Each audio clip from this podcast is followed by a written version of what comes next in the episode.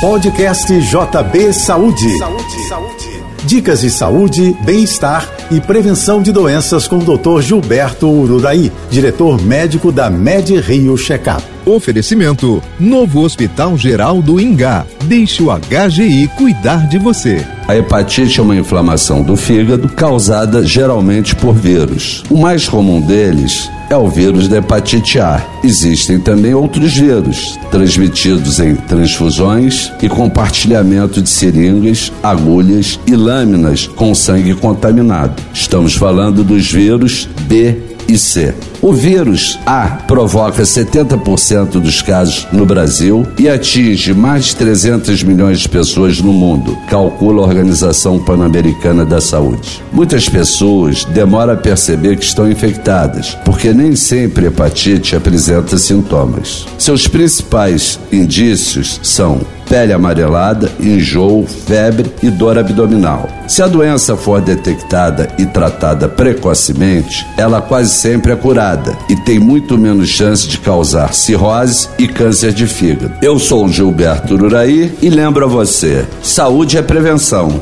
Um abraço. Você ouviu o podcast JP Saúde.